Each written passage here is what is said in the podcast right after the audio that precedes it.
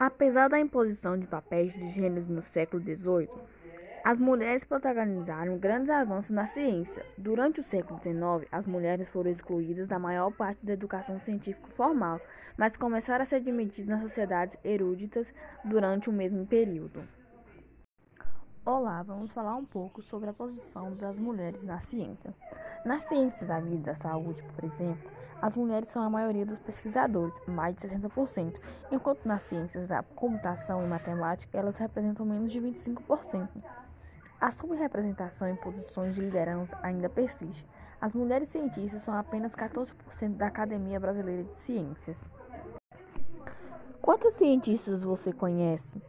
Talvez você já tenha ouvido falar de Marie Curie, a primeira mulher a receber o Nobel e a única pessoa a receber dois prêmios Nobel em áreas diferentes, química e física.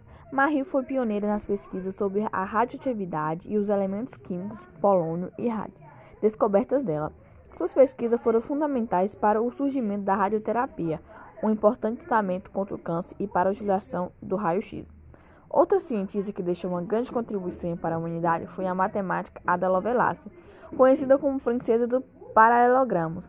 Ela foi a primeira programadora do mundo, tendo criado o primeiro algoritmo, e significa que se você usa computadores smartphone, é em grande parte por causa dela. Mulheres cientistas em pleno século XXI. Os preconceitos ainda freiam a ciência. A ciência é uma disciplina de cooperação, mas está sendo limitada por uma lacuna de gênero.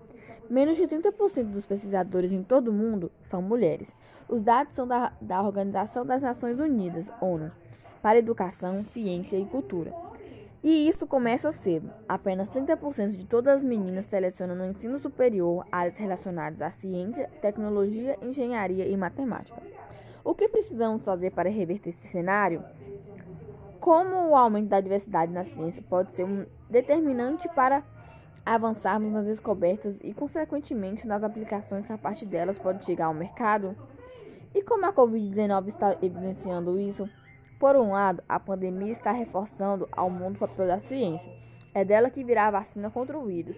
Muitos cientistas brasileiros estão envolvidos em projetos importantes globalmente. Ao mesmo tempo, estudos feitos por universidades americanas mostram que as cientistas do sexo feminino estão com a sua capacidade de se dedicar às pesquisas mais limitadas que os homens neste período. O tempo caiu 5% a mais para elas do que para eles. No caso daquelas que têm filhos, a dedicação delas foi 22% menor que dos homens sem filhos.